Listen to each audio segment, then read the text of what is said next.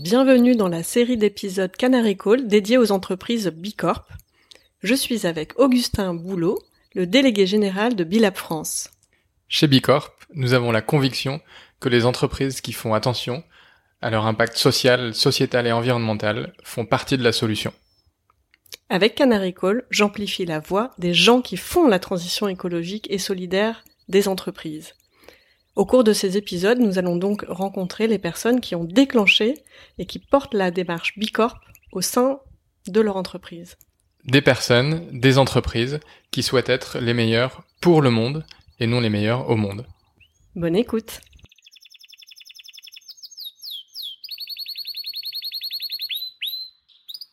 Bonjour Karen. Bonjour Perrine. Tu connais l'histoire de Canary Call? Le podcast s'appelle ainsi car les canaris étaient les oiseaux emmenés par les mineurs pour être alertés en cas de fuite de gaz toxique. Parce que plus sensibles à la qualité de l'air que les humains, il leur permettait finalement d'être au courant d'un éventuel coup de grisou et de sortir à temps de la mine. Si toi tu étais un animal, tu serais lequel et pourquoi? Alors si j'étais un animal, euh, je serais lequel? Euh, spontanément, j'ai deux animaux qui me viennent en tête. Euh, le premier, ce serait une pie, parce que quand j'étais petite, avec ma mère, on a trouvé une pie, un bébé pie qui allait mourir, qui était tout seul dans le jardin.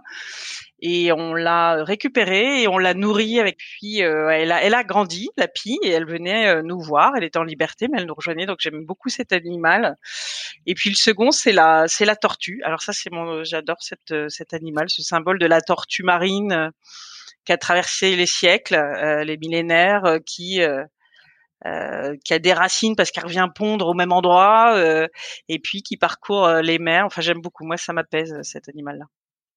Mmh.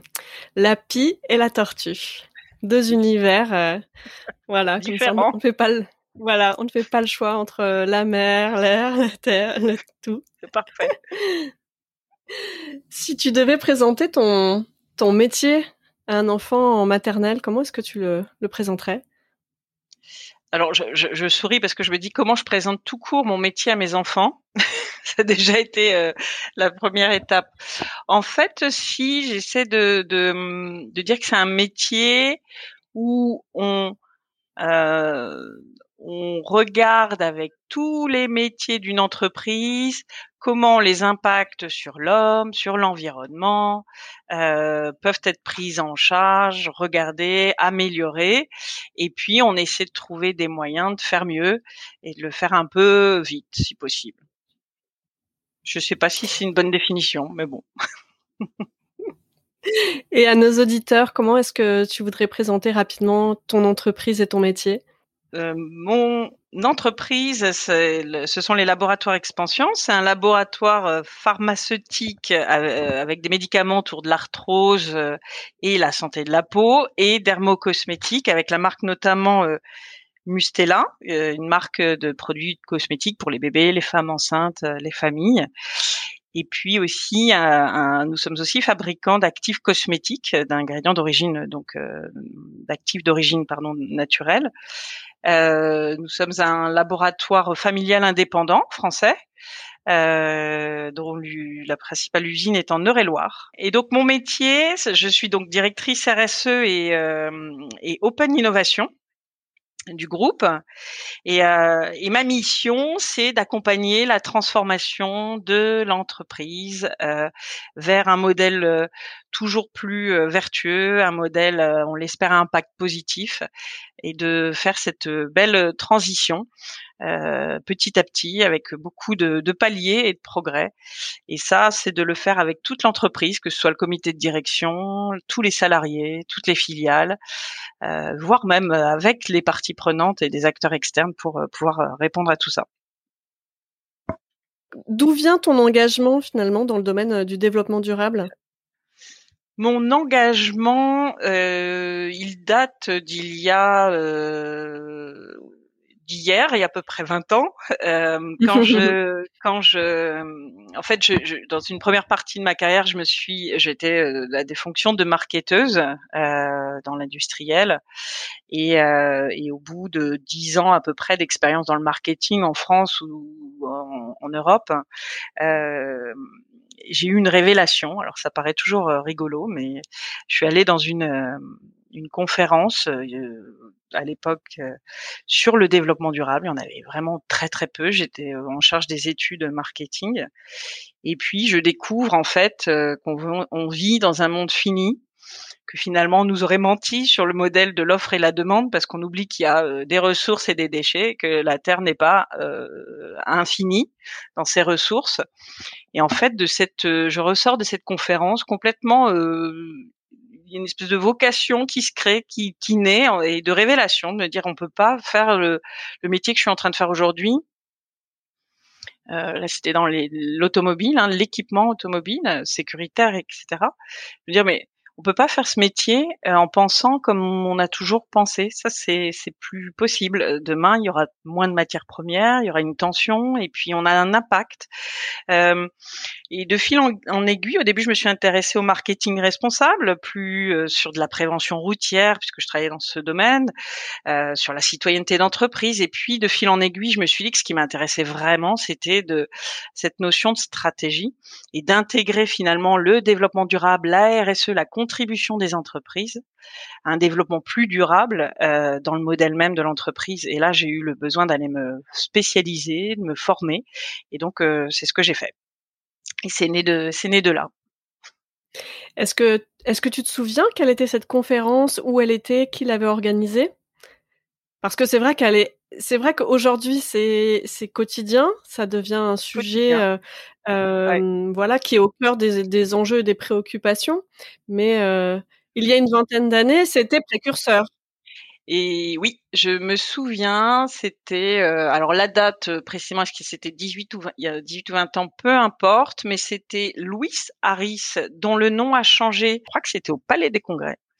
Euh, voilà. Est-ce que c'était le et, voilà et à l'époque euh, clairement il y avait très très peu de conférences, euh, de formations aussi sur ce sur ce sujet et aujourd'hui il y en a il y en a beaucoup plus et c'est génial.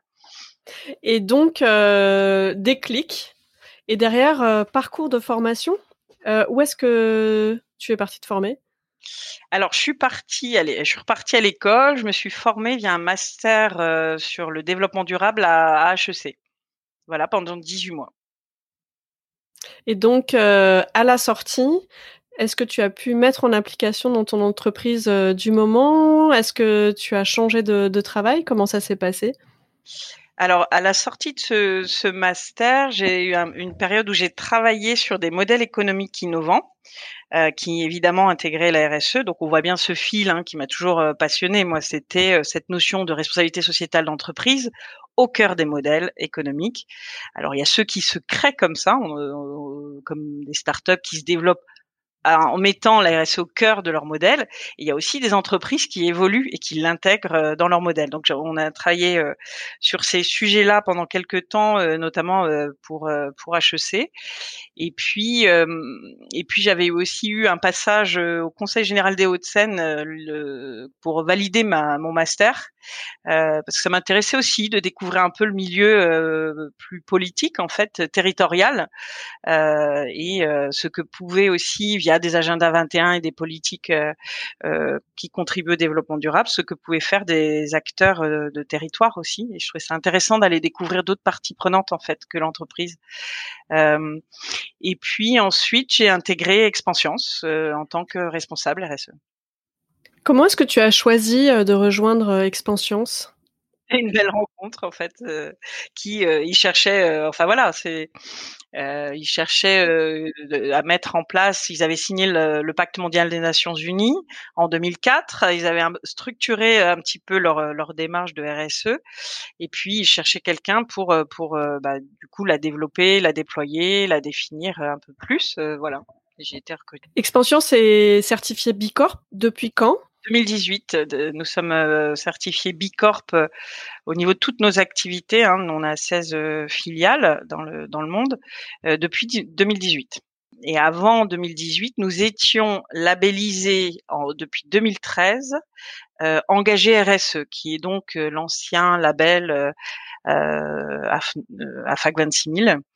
et donc, on avait obtenu le niveau exemplaire en, 2000, en 2013, qu'on a maintenu d'ailleurs jusqu'à ce, ce, jour. Et puis en 2018, on a souhaité se faire certifier Bicorp, devenir une Bicorp, parce que c'était vraiment le bon moment. C'était euh, le moment où on sentait qu'il y avait une maturité dans les équipes, qu'on avait vraiment intégré la RSE au cœur euh, des fonctions. Ça, c'est clé. Euh, au cœur de, des, feuilles de route, des directions, au cœur du modèle d'affaires. Et que finalement, Bicorp, ça nous correspondait vraiment. C'était le moment de passer d'une RSE, d'un bon management de la RSE du bon élève à euh, on va plus loin, on va encore plus loin finalement. Plus on avance, plus plus on veut aller encore plus loin et euh, transformer profondément. Alors ça demande du temps forcément, faut être humble. Hein, euh, notre modèle euh, pour devenir une entreprise à impact positif. Alors de définir qu'est-ce que veut dire cet impact positif, quelle est notre place, comment on y contribue sincèrement. Euh, donc nous, nous sommes un laboratoire autour de la santé et du bien-être. Donc euh, comment euh, comment on va aider les individus à façonner leur bien-être, mais quand on parle de bien-être, c'est aussi celui de la planète, et puis mmh. de, de, de, de, rendre cela extrêmement concret. et c'était vraiment le, pour nous, c'était vraiment le moment, le moment d'y aller et de, de se faire certifier. Et pourquoi ce label précisément plus qu'un autre? Alors comme euh, comme euh, je le disais, on a déjà hein, le label engagé RSE euh, mmh qui vraiment évalue le management de la RSE pour voir s'il y a des politiques, s'il y a des indicateurs, s'il y a de la sensibilisation, s'il y a un, vraiment plan do check act, hein, de, vraiment un plan de mmh progrès. Et ce qui nous a vraiment vraiment attiré sur Bicorp, comme je le disais, c'est c'est cette notion tout d'abord d'impact, d'impact positif. Euh, et, cette notion, euh, j'allais dire, euh, de, de, de, communauté, d'entreprises qui ont envie de faire différemment. Donc si on regarde un peu notre progression, en 2004, on est membre du Global Compact, on commence à, se, à signer cette, ce pacte euh, international et euh, à engager notre démarche de RSE. On la structure petit à petit. On se fait labelliser engagé RSE en 2013. On obtient le niveau exemplaire qui prouve qu'on a bien finalement euh, euh, et de manière méthodique organisé la RSE dans l'entreprise. Et en 2018, on sent que c'est le moment, comme je le disais, de d'aller de, de, plus loin et de, de transformer complètement euh, l'entreprise vers une entreprise à impact positif, euh, bien sûr dans le temps. Euh, et, euh, et ça, Bicorp nous l'apporte, nous l'apporte via euh, via évidemment sa manière de très sérieuse, très exigeante de nous questionner, de nous auditer, via cette communauté. C'est quand même une force cette communauté d'entreprises qui a envie de faire différent ça, je voulais revenir là-dessus parce que tu as tout de suite mentionné euh, l'importance de faire partie d'une communauté. Oui. Euh, en quoi c'est important justement de faire partie d'une communauté d'entreprise? C'est hyper important à plusieurs titres. Le premier, en tant que quand on déploie euh, une politique de RSE dans des filiales, on n'est pas tous les jours assis à côté des personnes, donc on s'appuie évidemment sur sur les gens sur place, sur des activateurs RSE qui sont animés, etc. Mais on a vu l'impact que euh, des rencontres avec la communauté Bilab locale peut créer.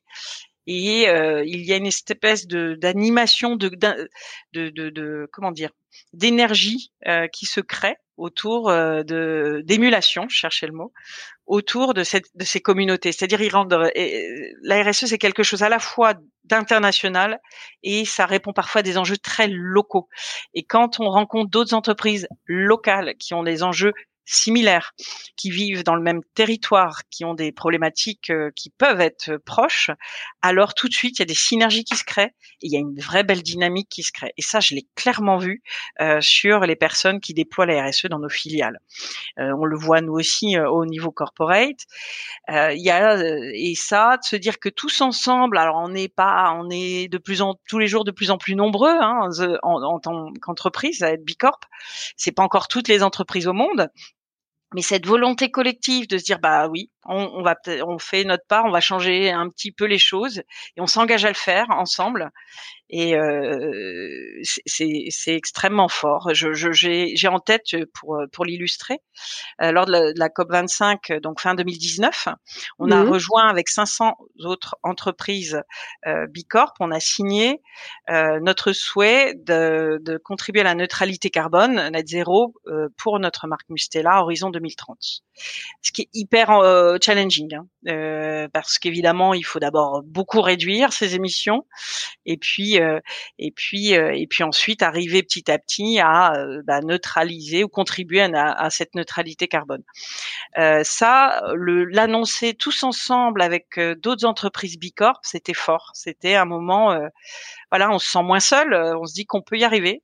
Et puis on échange des bonnes pratiques, évidemment. Il y a des, des, réunions thématiques, il y a des, donc c'est vraiment euh, très riche cette communauté. Et quel a été ton rôle précisément dans l'accompagnement de cette certification? Alors, euh, le rôle de la RSE, c'est d'être un petit peu, évidemment, le chef d'orchestre, hein, dans le sens mmh. où on doit euh, orchestrer cette évaluation, cette remontée d'informations. Mais avant d'être chef d'orchestre, on doit donner. Est-ce que vous êtes euh, combien Vous êtes combien chez Expansions aujourd'hui? Nous sommes 1000 collaborateurs dans le monde. Donc, euh, il faut sensibiliser, donner du sens, parce qu'en fait, pourquoi je changerais? Pourquoi je dois changer? Quel est l'intérêt de changer?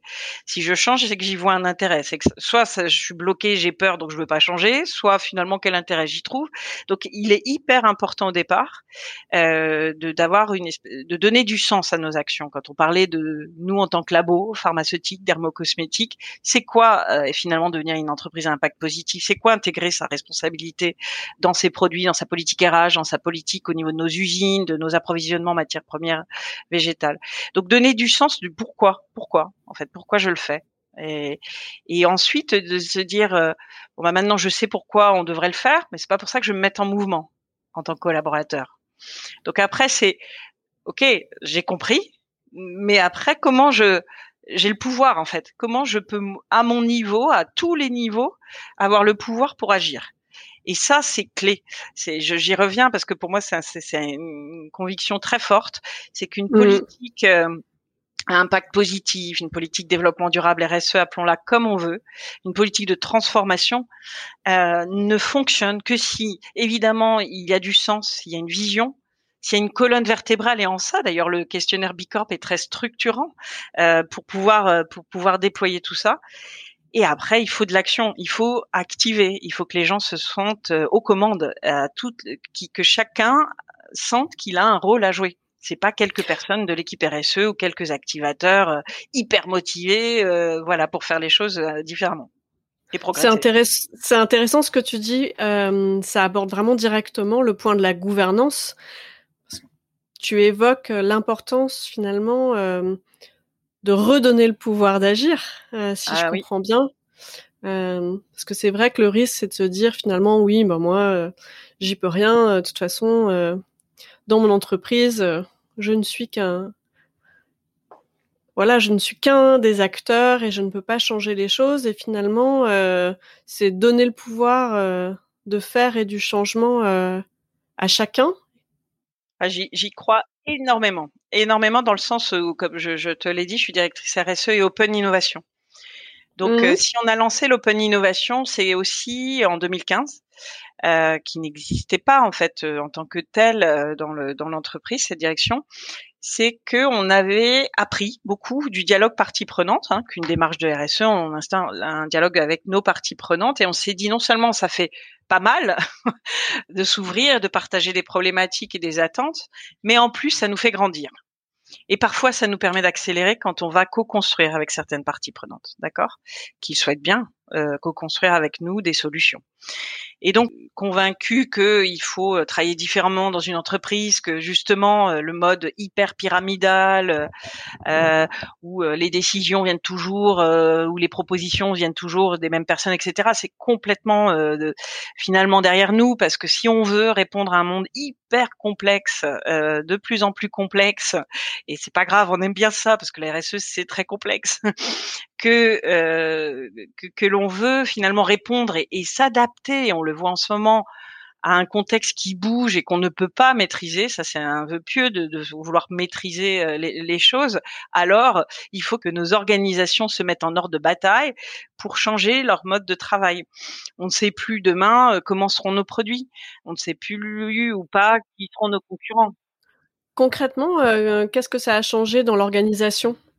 Alors très euh, concrètement, ça a permis euh, de travailler différemment en interne, de permettre justement, comme tu le disais, de donner le pouvoir. Euh, depuis septembre de l'année dernière, on a fait un appel à volontaires dans toutes nos filiales, quel que soit le métier, quelle que soit la hiérarchie, quel que soit le poste, voilà. on a fait un appel à volontaires pour écrire les dix prochaines, voire vingt prochaines années, de notre politique de RSE, de notre nouveau programme, parce que nous avons un programme qui s'achève en 2020. Donc euh, voilà, on a lancé un appel à projet en interne dans un qui veut venir. Euh, et donc on a eu euh, deux fois plus de candidats que ce que nous n'avons retenu de personnes. 40 80 personnes ont levé la main. on, avait retenu 40 personnes donc pour travailler sur cinq groupes de cinq groupes. Et donc et ces cinq groupes, euh, pendant six, six mois, ont travaillé avec des méthodes euh, d'innovation collaborative, participative. On les a fait monter en connaissance avec des experts internes, mais aussi avec beaucoup d'intervenants externes qui les ont nourris sur les sujets de la biodiversité, du carbone, etc un peu en méthode convention citoyenne, hein, si je voilà. Et, euh, ils nous ont proposé euh, un programme finalisé avec des propositions d'engagement, d'objectifs très concrets, des étapes intermédiaires, des budgets, des indicateurs de suivi. Et bien sûr, tous ces cinq groupes, avec huit personnes par groupe, étaient euh, coachés, sponsorisés par un, un, membre du comité de direction euh, sur sur leurs activités. Donc c'était euh, la personne en charge de la rhumatologie, de, de, de la marque Mustela qui, qui, qui euh, suivait, qui était sponsor de, du groupe Mustela, euh, la DRH pour le groupe RH. Et donc ces personnes qui venaient de 11 filiales différentes, avec des fonctions complètement différentes, nous ont proposé sincèrement quelque chose avec une grande qualité et beaucoup de sérieux. Et derrière, euh, demain, je sais qu'ils sauront le porter dans leur pays, dans leur filiale, dans leur direction, euh, et qui viendront même me demander des comptes si on n'est pas au rendez-vous. on leur a dit qu'ils avaient le droit. Donc évidemment, on a, il y a des choses qu'on a retenues, d'autres moins. Mais euh, voilà, c'est ça montre que tous ensemble on peut, euh, si on en a l'envie, euh, et si on donne cette euh, cette liberté euh, de libérer les énergies, d'exprimer les talents, alors euh, on peut arriver à des, à des, choses vraiment fantastiques. Pour mener cette démarche d'intelligence collective collaborative, comment est-ce que vous y êtes pris Vous avez animé ça de manière interne Vous avez fait appel à des experts externes Comment Comment ça s'est passé? Les deux. Les deux, euh, vraiment, c'est un doux mélange. Euh, en fait, c'est extrêmement méthodique parce que dit comme ça, on a l'impression que c'est euh, de la co-création, voilà, de la co-création sur. en fait, c'était beaucoup d'ateliers en digital, forcément, en distanciel. Alors, on aurait aimé être parfois en présentiel. Néanmoins, grâce à ça, on a pu travailler avec des gens du monde entier. Donc euh, voilà, c'est aussi l'intérêt d'être à, distance. Et, euh, et, donc il y a eu des méthodes très euh, rigoureuses d'accompagnement avec un cabinet externe sur justement ces, ces techniques d'intelligence collective et, et, et puis euh, et, d'animation. Et puis, comme je le mmh. disais, en interne, on s'appuyait sur des experts sur le sourcing végétal, sur le packaging, pour qu'ils viennent nourrir pour pas que ça reste euh, finalement des engagements qui sont pas qui sont très très loin de la réalité ou de la faisabilité aussi. Donc elle avait besoin aussi de cette expertise interne qui doit pas étouffer l'innovation, mais qui doit ramener à un moment donné un peu de réalisme, de pragmatisme euh, et, et, et, permettre de, d'aboutir sur quelque chose aussi avec lesquels demain les experts internes puissent vivre, parce qu'ils écrivaient quand même la feuille de route des achats, euh, du marketing, etc. de demain. Mmh. Donc si je résume, euh, une première phase euh, pour donner du sens, une deuxième d'information, de sensibilisation, euh, ensuite une phase finalement pour donner le pouvoir d'agir et finalement, ce sont les collaborateurs qui écrivent la feuille de route. Si tu devais conseiller une direction RSE dans une autre entreprise par rapport à par rapport à cette démarche, qu'est-ce qui fait que ça fonctionne chez Expansions? Alors, c'est, c'est toujours une question euh, super euh, super intéressante. Euh, oui, ça demande de faire un tout petit pas de côté et d'observer, finalement, de prendre du recul sur tout ce, ce chemin. Euh, mais je pense que tu l'as tu l'as très bien résumé. il y a des boucles. Je pense qu'il faut accepter qu'il y a des boucles d'itération et de progrès. Donc, on remet toujours en cause finalement notre manière de de faire et d'avoir fait ce qu'on a fait hier avec beaucoup de conviction aussi. Mais on apprend, on se dit qu'est-ce qu'on pourra faire mieux la prochaine fois? Euh, donc cette fois-ci, on était extrêmement sûr que une, c'était le bon moment, et deux, qu'il fallait décloisonner complètement nos engagements pris euh, nos nouveaux engagements RSE, que ce soit pour la marque Mustela ou la politique RH, que ça devait pas être fait avec quelques individus, quelques directions que par la direction RH, qu'on avait besoin finalement d'embarquer tout le monde parce que tout le monde a cette capacité aussi de et cette euh, cette compétence pour pouvoir proposer des choses.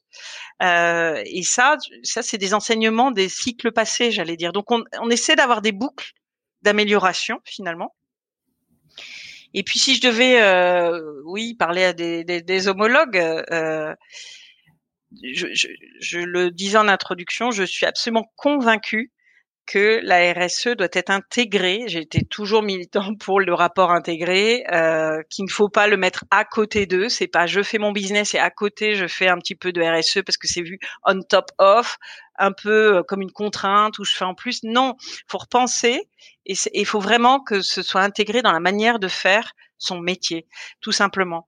Je fais du marketing euh, chez Mustela, euh, je fais euh, des achats responsables pour la rhumatologie ou autre. J'ai, je, je, je je serais très contente si les personnes, quand elles sortent ou partent d'expansions, euh, ont validé finalement. Euh, euh, ce pas des marketeurs, c'est des marketeurs responsables, c'est des acheteurs responsables. Ils savent faire.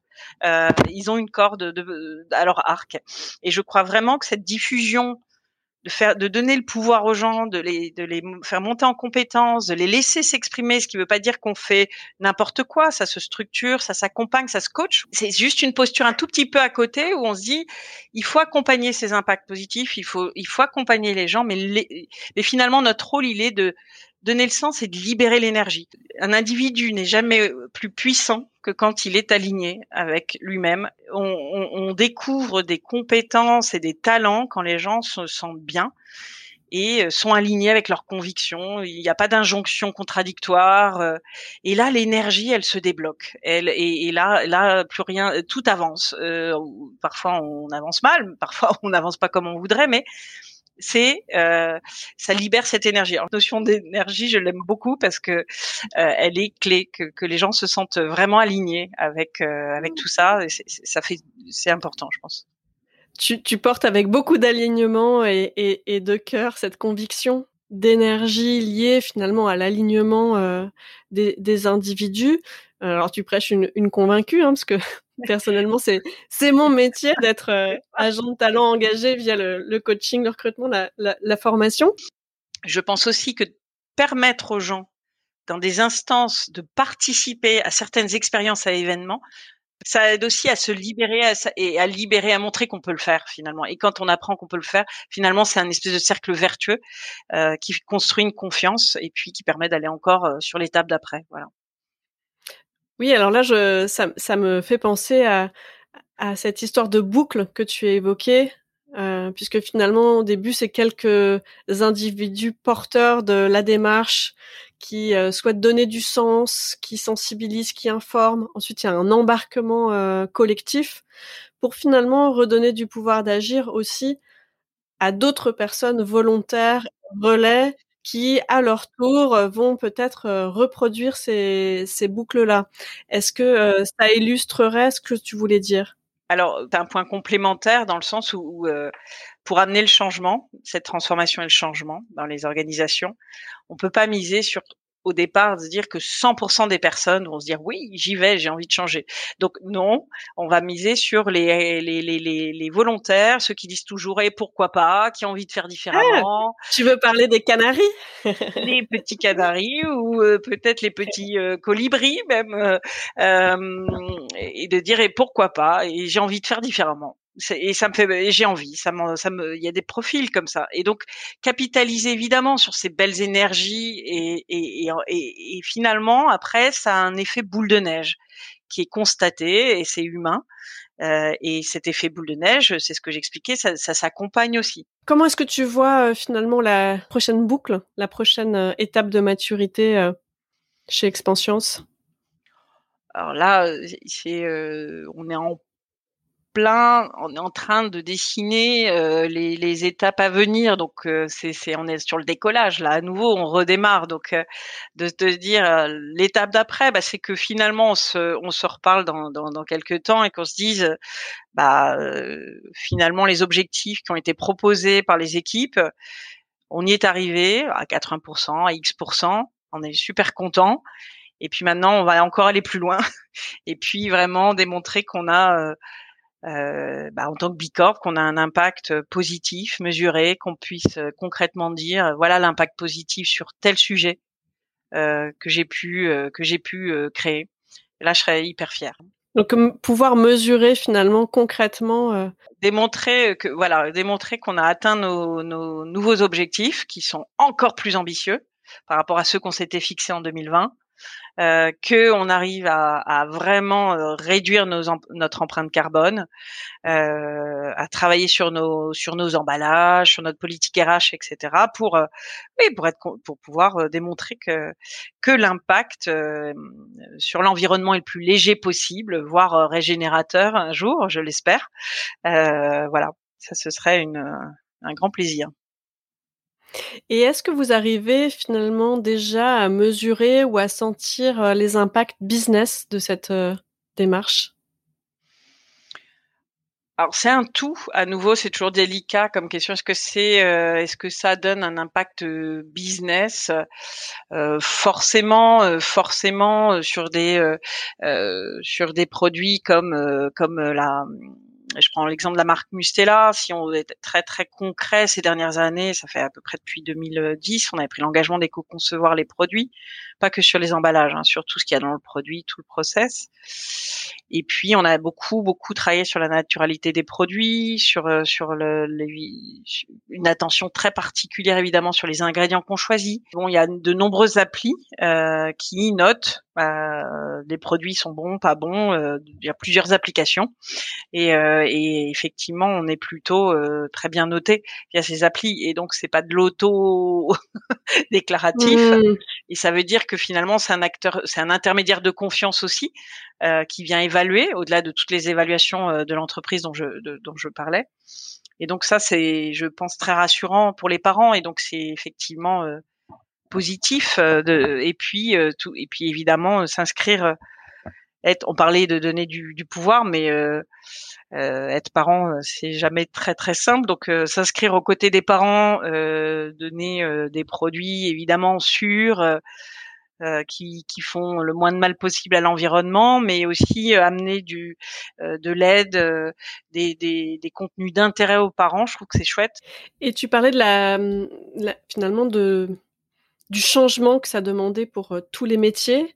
On a évoqué les changements euh, du métier, par exemple, pour les professions euh, marketing. Comment est-ce que ça modifie les métiers du cœur business du laboratoire, cette démarche RSE Alors, comment ça modifie? Moi, je suis une fan de l'innovation. Donc pour moi, c'est arriver à, euh, pas se dire oh là là, c'est voilà, il y a des contraintes extra-financières. Non, c'est de se dire comment, en ayant un impact le plus faible possible, diminuer notre impact et en progressant, on peut créer de l'innovation et de la valeur finalement pour évidemment les consommateurs qui s'y retrouvent parce que c'est des produits j'espère qui font sens euh, mais euh, mais de la valeur pour les collaborateurs qui y travaillent aussi et euh, si je cite un exemple récemment on a euh, on a testé l'année dernière, on a lancé euh, un test sur deux produits deux, dans deux pharmacies pardon de produits Mustela vendus en vrac. Donc c'est une bouteille qui s'appelle Revient un petit clin d'œil qui est en verre mmh et qu'on peut voilà euh, remplir euh, dans cette pharmacie. Et donc évidemment on le teste hein, pour apprendre, voir si les gens ramènent bien, etc. Si et, et trouver euh, les, le modèle économique. Mais voilà, pour moi c'est comment on veut cranter, avoir toujours un impact meilleur pour l'environnement. Ça, ça force à penser différemment et forcément ça amène de l'innovation qui, qui pour moi fait hyper sens quoi. Aujourd'hui innover sans avoir euh, en tête comment je vais impacter euh, mieux euh, mon environnement, je, je, vois pas en quoi cette innovation elle a, elle fait sens. Alors évidemment, on peut faire des innovations d'usage, mais quelle, enfin, c'est une fierté de pouvoir innover pour contribuer à un impact social ou environnemental positif. C'est juste hyper motivant pour des marketeurs ou des, ou des gens de la recherche. Et tu as la double casquette, hein, développement durable et, et, et open innovation. Comment est-ce que euh, comment est-ce que tu vois l'évolution du métier de directeur euh, du développement durable? Alors, euh, les métiers de directeur de développement durable, RSE, etc. Je pense que selon la maturité à nouveau, on va vers des directions finalement à impact, à impact où on mesure justement concrètement le type d'impact. On ne fait pas que accompagner la culture du changement, euh, rien n'est jamais acquis, donc il faut toujours garder cet accompagnement, ce pilotage et s'assurer qu'au final, on arrive bien à honorer nos objectifs et à progresser et rendre des comptes et se faire évaluer. Mais je pense que de plus en plus, euh, euh les directions vont prendre, euh, oui, cette notion d'impact que je trouve intéressante, surtout pour des bicorp. Et, et, pour moi, l'open innovation, c'est un bras armé d'une stratégie de RSE ou d'impact positif. C'est une manière d'accélérer de tester des nouvelles choses avec des parties prenantes externes. Hein, ça peut être avec des startups, on n'a pas toutes les briques technologiques ou tous les savoir-faire. C'est dire comment ensemble on peut aller tester des choses plus vite, euh, bah parce qu'on a des sacrés enjeux qui nous attendent quand même. Donc euh, un tout petit peu, euh, c'est un temps long, mais on a quand même des enjeux à, à temps court, quoi. De quoi tu as besoin maintenant, toi, pour euh, accélérer, pour continuer, pour aller plus loin dans ta mission d'impact? De quoi j'ai besoin Alors, euh, je disais, j'ai pas la commande du temps. Hein. C'est toujours un peu, euh, il faut aller vite et en même temps, on sait qu'il y a des choses qui demandent du temps. Euh, j'ai besoin de financer la transition de la décarbonation si on veut changer nos emballages, nos usines, nos transports, diminuer notre impact. Donc, ça demande quand même de l'investissement. j'ai besoin de de, de, travailler avec mon écosystème, de trouver les bons euh, partenaires en interne et en externe pour euh, pour euh, pour, mettre, pour, pour très concrètement euh, bah, délivrer et progresser euh, sur les emballages, je le redis, sur nos produits, sur nos services, sur notre politique RH, sur plein de choses. Donc voilà ce, ce dont j'aurais, ce dont j'ai besoin de temps un peu aussi, de d'heures en plus dans les journées d'heures en plus dans les journées. Voilà, c'est ah ça. Là bah, oui. bah oui, forcément. bah oui, c'est sûr qu'aujourd'hui, quand on parle de, de transition, ça résonne avec urgence. Donc, euh, cette question du temps, elle, est, elle est très présente. Et, justement, quel est ton, ton canary call, ton, ton cri d'alerte à toi? Qu'on se réapproprie notre euh, la nature et nos écosystèmes en fait, qu'on se dise qu'on n'est pas les uns contre les autres euh, dans tous les sens du terme au regard des crises climatiques, sociales, de biodiversité qui arrivent, donc ce n'est qu'un début. Euh, c'est pas du tout pessimiste. Quand je dis ça, ça paraît très pessimiste, mais pas, pas du tout. Enfin, il y a des crises qui vont arriver. Euh, donc se réconcilier avec euh, avec la nature, se dire qu'elle n'est pas contre nous, qu'elle nous donne euh, euh que c'est pas que nous qui la devons la protéger, qu'elle nous protège au quotidien, qu'elle nous donne euh, plein de choses, plein de services à manger, à boire, elle nous rafraîchit, elle nous voilà, elle nous inspire aussi. Donc se, se, se, réapproprier le vivant, la nature, je pense que c'est vraiment vraiment important. Donc ça, pour moi, c'est un vrai souhait euh, global, euh, sociétal, j'allais dire. Et puis, si je réponds euh, à l'image du, du, du, canari, moi, ça me fait penser, petit clin d'œil à, à, Pierre Rabhi, hein, forcément. Euh, au petit colibri, à l'histoire du colibri, euh, tu sais, qui euh, la forêt brûle, les animaux euh, sont, sont, complètement angoissés, bougent plus ou s'enfuient, et puis voit le petit colibri avec son petit bec et sa petite goutte d'eau qui fait marche arrière et qui amène sa petite goutte d'eau pour éteindre l'incendie. Et puis les animaux disent mais qu'est-ce que tu fais? Tu sais que ça, ça, ça, sert à rien. Et il disait ah oui, je sais que je vais pas éteindre l'incendie, mais je fais ma part. Et, et j'adore en fait, c'est exactement ça. On sait qu'on n'est pas responsable, on pourra pas tout résoudre, mais essayons de faire notre part c'est déjà euh, génial. Donc il y a le canari qui nous prévient, il y a le colibri qui agit, qui fait sa part aussi. Ben, merci beaucoup Karen pour euh, ton engagement euh, aussi humble qu'enthousiaste, qui démystifie finalement beaucoup le, passage à l'acte. je partage vraiment ta conviction qu'il est important de donner les moyens d'agir, la puissance d'agir aux volontaires. Pour conclure, euh, quel titre, quelle chanson aurais-tu envie d'écouter là maintenant tout de suite? Euh, Peut-être une petite chanson pour finir sur un ton euh, optimiste. C'est une chanson que j'adorais chanter avec mes enfants quand ils étaient petits, toujours encore un peu. C'est Il en faut peu pour être heureux du livre de la jungle. Ravi de finir sur cette note positive dans la jungle avec toi. Euh, Merci Je, vois que tu as vu là euh, sur euh, la jungle de la défense, d'ailleurs. c'est ça, c'est ça, une belle jungle. Merci Karen, à bientôt. Merci Perrine. Au revoir, à bientôt. Au revoir.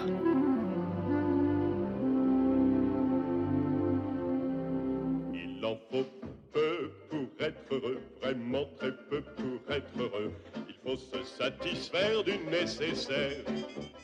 Un peu d'eau fraîche et de verdure que nous prodigue la nature, quelques rayons de miel et de soleil. Je dors d'ordinaire sous les frondaisons et toute la jungle. Merci pour votre écoute. Pour être tenu informé de la diffusion des nouveaux épisodes, je vous invite à vous abonner au podcast sur la plateforme de votre choix et à suivre les comptes de Canary Call sur les réseaux LinkedIn, Twitter, Instagram, YouTube et Facebook. Pour amplifier la voix de mes invités, n'hésitez pas à commenter, partager ou même offrir vos étoiles. Il en faut vraiment peu, très peu pour être heureux. Mais oui Pour être heureux. Il en faut peu pour être heureux, vraiment très peu pour être heureux. Chassez de votre esprit tous vos soucis. Prenez la vie du bon côté, riez, sautez, dansez, chantez, et vous serez un ours très bien léché. Cueillir une banane, oui, ça se fait sans astuce.